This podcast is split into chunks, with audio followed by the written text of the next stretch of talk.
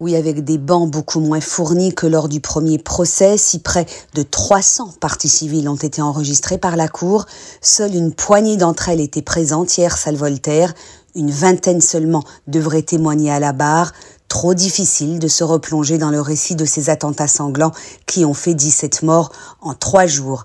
Du côté des quatre victimes de l'hypercachère, aucun de leurs proches ne devrait à nouveau témoigner.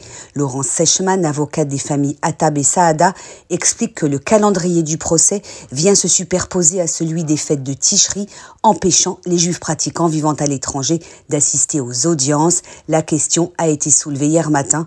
Le président a répondu que l'audition des parties civiles concernées pourrait, si elle le souhaite, se tenir à une autre date. Cette première journée a également été consacrée au début de l'examen de personnalité des deux accusés Ali Riza Polat et Amar Ramdani.